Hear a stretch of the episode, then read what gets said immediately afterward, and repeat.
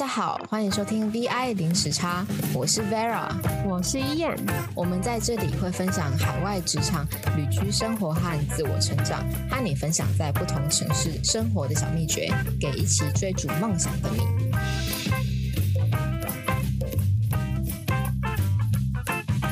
大家好，我是 Vera，欢迎大家来到我们 VI Talk 的第一集。那这一集呢？就是我要跟大家介绍我的 partner，就是 Ian。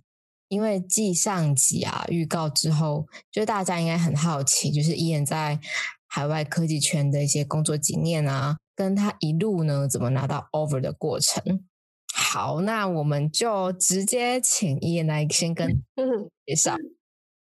好，嗨，大家好。我希望我现在已经没有很重的鼻音了。那我现在目前是人正坐在爱尔兰的家里面，在爱尔兰的都柏林脸书工作。之前是在台湾跟新加坡都是 Airbnb 的这个科技公司工作，然后我是这个 VI Talk 的共同创办人。哎，那我觉得非常有趣，因为我从以前到现在啊，都呃没有在科技圈待过，所以我想问伊燕说，嗯，是什么契机啊，会让你想要踏进科技圈呢？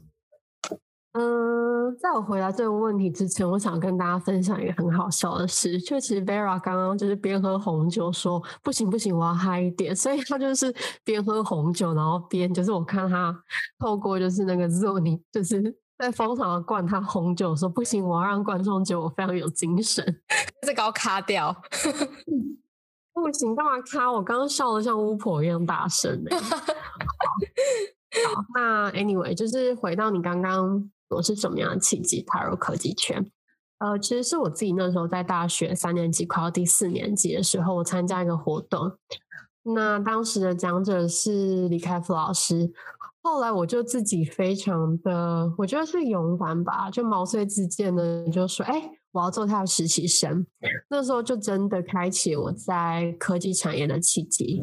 大三、大四那个时候应该是呃二十二岁吗？还是二十三岁？非常我不知道。然后后来呢，嗯，我又辗转成为就是一开始非常早期在台湾新创竞技场的成员。Five hundred startups 在台湾，他们之前所成立的这个 Five hundred rookies 是学生创投，专门投资学学校这些新创公司。这些差不多都是在二十五岁前发生的事情吧。当时的启蒙导师真的是凯夫老师，那大概就是所谓站在巨人肩膀上看事情的一个概念吧。踏入科技圈。哇，我觉得你真的非常精力充沛，感觉就是任何呃你觉得非常新鲜的事情都会勇于去尝试。那我想要问另外问题啊，就是当时 Airbnb 在台湾还没有真正的风行起步嘛？那是什么契机，就是让你会选择加入 Airbnb 呢？嗯以前年轻的时候就是非常精力充沛，我都自以为自己是飞天小女警。好，Anyway，绕回去你的问题。嗯，我分两块来讲，先回答第一个问题，契机的部分。当初其实就只是我真的非常喜欢这个产品的理念，跟很想竞争公司，所以就学了用户体验和用 Airbnb 做例子来做自己的 side project。那时候又刚刚好看到，哎，他们有在开缺，所以那个时候就边准备面试。那接触了快一百个 Airbnb 的用户，访问他们的想法，然后精炼 insights，跟提出怎么样修改会对 Airbnb 是最好的提案。就后来我才发现，哎，我面试的位置是公共政策部门，跟产品其实没有什么关系。所以我又做了一个，呃，当时的市场研究，又精炼成了一个实验简报，就是关于这个品牌要落地在台湾。要需要做怎么样的一个公共政策方面的努力？后来就 yes 成功加入了。其实我们已经认识一段时间，但你知道，我每次听讲这个故事啊，我都会觉得不管听几次都一样感动。而且这段期间，你自己创造一个属于你的工作机会，然后刚好也是算结合你的热忱，然后在工作上再更加的精炼自己，然后再给自己创造更多机会。因为你知道，有时候啊，我们会常听很多人都说，哎，某某某啊，在国外工作，因为然后他很聪明啊，不然就家境很好，可以出国念书之类的。但我知道，就是伊恩一路走过来，都是在台湾完成学业。然后你的故事真的会感动很多人，也会鼓励很多人说，勇敢的去走出自己的小框架，用更大的格局来看这个世界。那我可以再吹一下牛吗？好啊，你可以尽量吹牛，反正今天是你的场，你就尽量吹吧。好啊，超会吹的哦，好像歪掉了。好啦，绕回来。后来我就问我的美国经理说：“你为什么要选我啊？我一点背景跟经验都没有，而且当时 Airbnb 它算是我第一份正职。那回答到现在，我一直都记得，而且非常感动。五百个人到八百个人取一个，因为你很认真。”很有热情，所以我选你。这个大概就是苦劳，也是有一点作用的。然后在他说有文分析，确实是写的非常的好。所以我牛吹完了，Vera。好，我们谢谢伊恩的分享。哎，但你的故事也让我想到，我之前在申请南美洲工作的时候啊，我记得那时候我丢出了履历，等了大概一周吧，他都没有下文。但我后来就决定写了一封非常有诚意的毛遂自荐信，去给部门主管，大概分析了一下自己的人格特质跟呃针对这份工作热情之类的。哎，结果没想到隔天就收到面试的通知。然后当我抵达办公室的时候啊，哎，那主管这样跟我说：“哎，其实他们看完这封信的当下就决定害我了。”好啦，Vera 就也想吹牛一下啦，我知道，好棒棒。Anyway，另外一个概念，我觉得也想要跟大家分享，就是在找工作这件事情啊，很多时候别人都会问我说：“哎，这份工作我可以做吗？”上面的这些职缺的能力，我觉得我好像没有达到。我觉得我想跟大家分享一个我自己在挑工作的一个。小哲学吧，就是如果你在这个工作的 job description 的叙述，你觉得你能够做百分之五十的话，有百分之五十的把握你能够做好或是做到，那你就是可以去应征跟 go for it，就是去试试看。你想，如果今天你百分之一百符合他所要的人跟他所要的人选的话，那其实你进去你不会有任何的个人成长跟个人学习，那。你何必还要再继续待在这个位置呢？你也不会有什么成长，对你的未来也不会有帮助。所以我自己是觉得大家不要气馁，只要你觉得你有百分之五十的把握跟信心，那就去吧。有时候勇气会带给你很多很不一样的惊喜。哎，那伊恩可以跟我们说明一下，你之前的 position 是跟什么相关吗？可以帮我们做一个具体的说明。嗯，我那时候其实，在 Airbnb 做了两个不同的部门。第一个在台湾是公共政策，第二个新加坡做的是危机处理。那当时在公共政策部门做的是社群和 digital，一个以前我自己念商学院是没有听过的一个部门，可能孤陋寡闻吧。主要是做地方的政府关系，看如何 Airbnb 可以在当地合法化。当时的做法就是，我们会集结房东的力量，让社区跟在地更好，有点像在做选举的 campaign 吧。而且我们很多主管以前都有，就是帮奥巴马打选战的一个背景，动员策略啊等等。后来才去了新加坡，做一些跟呃 crisis 就是危机相关的位置。那我想问说，你有没有遇过哪一些房东会让你留下非常深刻？印象的房东有，我其实非常期待你问我这个问题。我觉得两房东分两种类型，一种是非常非常有领袖气质的，能够带领整个社群更好的一个房东。我自己个人其实都从他们身上学到很多，很多都是长辈。有时候在旁边啊对话，他们时不时就会提到说房地产投资，或是把我当妹妹一样照顾。那有几个房东，就是我本身跟他们就是关系其实还挺好的。所以，我现我之前从爱尔兰返回台湾的时候啊，去台中旅游，他们还会很义气的，就是让我免费住他们的一个房源，搞得很像我才是客户。可是那时候是我已经离开 Airbnb 的时候了，by the way。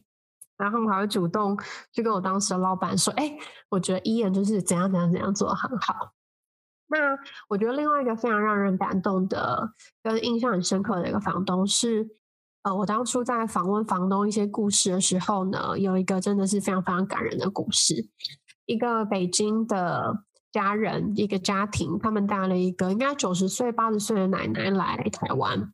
那当时那个时候，这个北京的老奶奶就是给了房东一个电话号码，说这是我当时在台湾已经。失散非常非常多年的一个兄弟，他的电话我不知道他人在哪里，我也不晓得他是不是还活着。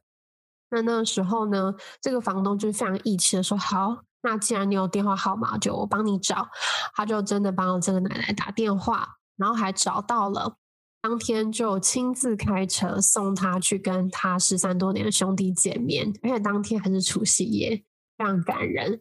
我觉得这个奶奶可能来台湾，当时心态是：如果我见不到我的兄弟的话，吧，那我可能此生应该都不会再见到他。所以这个故事是让我当时觉得，哎，非常感动。这个产品能够为这样的一个家庭带来团圆，跟怎么样的让他们有一个归属感，这是让我觉得非常感动的一个房东。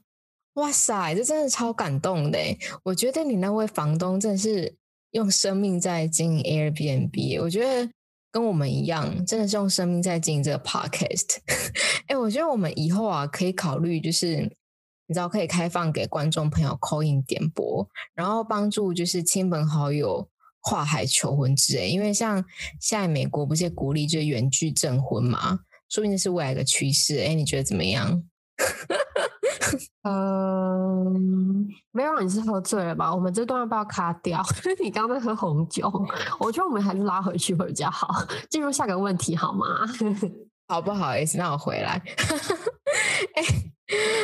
好，那一个证件的问题，呃，这工作啊，对你而言，在 Airbnb 这几年，除了工作本身你应该具备的实力以外，那有没有赋予你生命一些，哎，你从来没有想过会有的成长啊？有。我觉得听起来真的非常的老掉牙，但是有一点很重要是搞清楚自己未来在五年、十年想要去哪里。我觉得有一个我自己的哲学，我想要分享给大家。我知道很多人都会犹豫要选产业还是选职称，或许有一间公司能够给你的 title 职称比不过另一间不在浪潮上的公司，比如说现在就是互联网或是网络公司、软体公司。选职压其实就像是冲浪一样。放远一点去想，首先冲浪你也要选好的冲浪地点，对吧？你选的产业就是冲浪地点，就算你第一次搭上了浪，所谓的公司或职称不是那么好看或好听，可是因为你选对了冲浪的地点，你可以在这一波一波浪潮内玩得很尽兴，你也会有很多的弹性跟选择，可以选不同的浪来冲，做不同的一个转换。可是如果你一开始的产业你没有选对，就是。冲浪的地点选不对，你可能在第一波大浪中，你就已经死在沙滩上，后面的浪都小到不行，你就被卡在那边动不了，上不去下不来。这是我自己的一个小哲学，当然不一定适用在每个人身上，但至少这是我在看跟选工作的一个想法，不会说非常拘泥。有机会我就会说，嗯，好啊。这个 mindset 大概也是非常早期，我从呃自己的启蒙导师身上学到的。哎，我真的很喜欢你刚刚提到那个冲浪的例子，因为你知道吗？我们学冲浪的第一步，第一就是勇敢踏出第一步，也就是先去报名。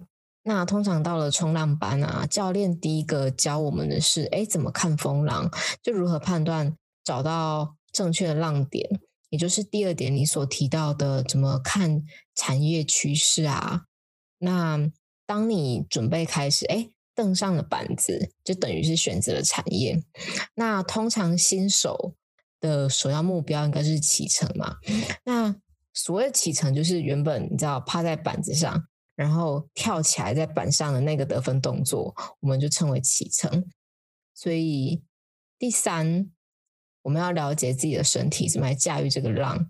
然后怎么善用身体上的每一个肌肉，达到一个平衡感，也就是明白自己的热忱跟天赋吧。对我之前看过一本书，他曾经就是说过，说你在运动的时候啊，你的肌肉其实会有记忆的。那你的脑袋其实也是跟肌肉运作其实是一样的。你曾经做过的事情，它其实都会有印象跟一个学习。所以我觉得大家就是不要害怕，因为一开始是可能不会成功，可是因为有很多很多不同的浪可以让你选择，你的肌肉记忆也会越来越强。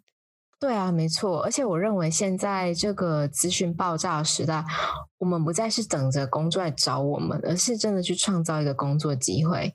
而且大家可能会觉得说，哎，二零二零真的是一个很糟的一年，很多人失业啊。哎，但其实其他一些网络媒体产业却是呃一个非常亮眼的一年。而且我觉得有句话说的很好，说啊，你必须很努力才能看起来它不费力。老实说，我觉得你这些机会背后都是不断累积而成的，而且依然经过很多哎不断自我学习啊，和打破许多框架。我相信你应该每次回台湾，哎，身边很多朋友应该都会问你说你是怎么办到的，应该都会咨询你的意见吧。那最后，我想在节目当中想问你说，哎，你有没有什么意见想要对大家说的？哎，这样以后有人找你吃饭咨询的时候，你就可以直接哎。手机拿起来，然后直接跟他们说听这一集 podcast。对，大家不要再问我了，去听 podcast 好吗？没有了，开玩笑的。那如果大家还有其他问题，都欢迎私讯 VI Talk IG 或是脸书问我们更多问题哦。感谢您的收听，我们隔周晚上九点在空中相会。